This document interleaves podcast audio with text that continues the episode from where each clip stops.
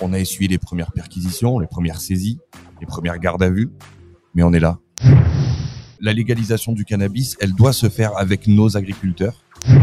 Montrons que nous savons nous auto-normer, nous nous formons, nous n'avons pas besoin qu'on vienne nous dire les choses. Il faut nous rejoindre dans ce combat-là, mettre un petit peu les, problèmes et, les égaux de côté. Parlons Cana, le podcast des acteurs du cannabis légal vous donne rendez-vous bientôt avec un nouvel invité.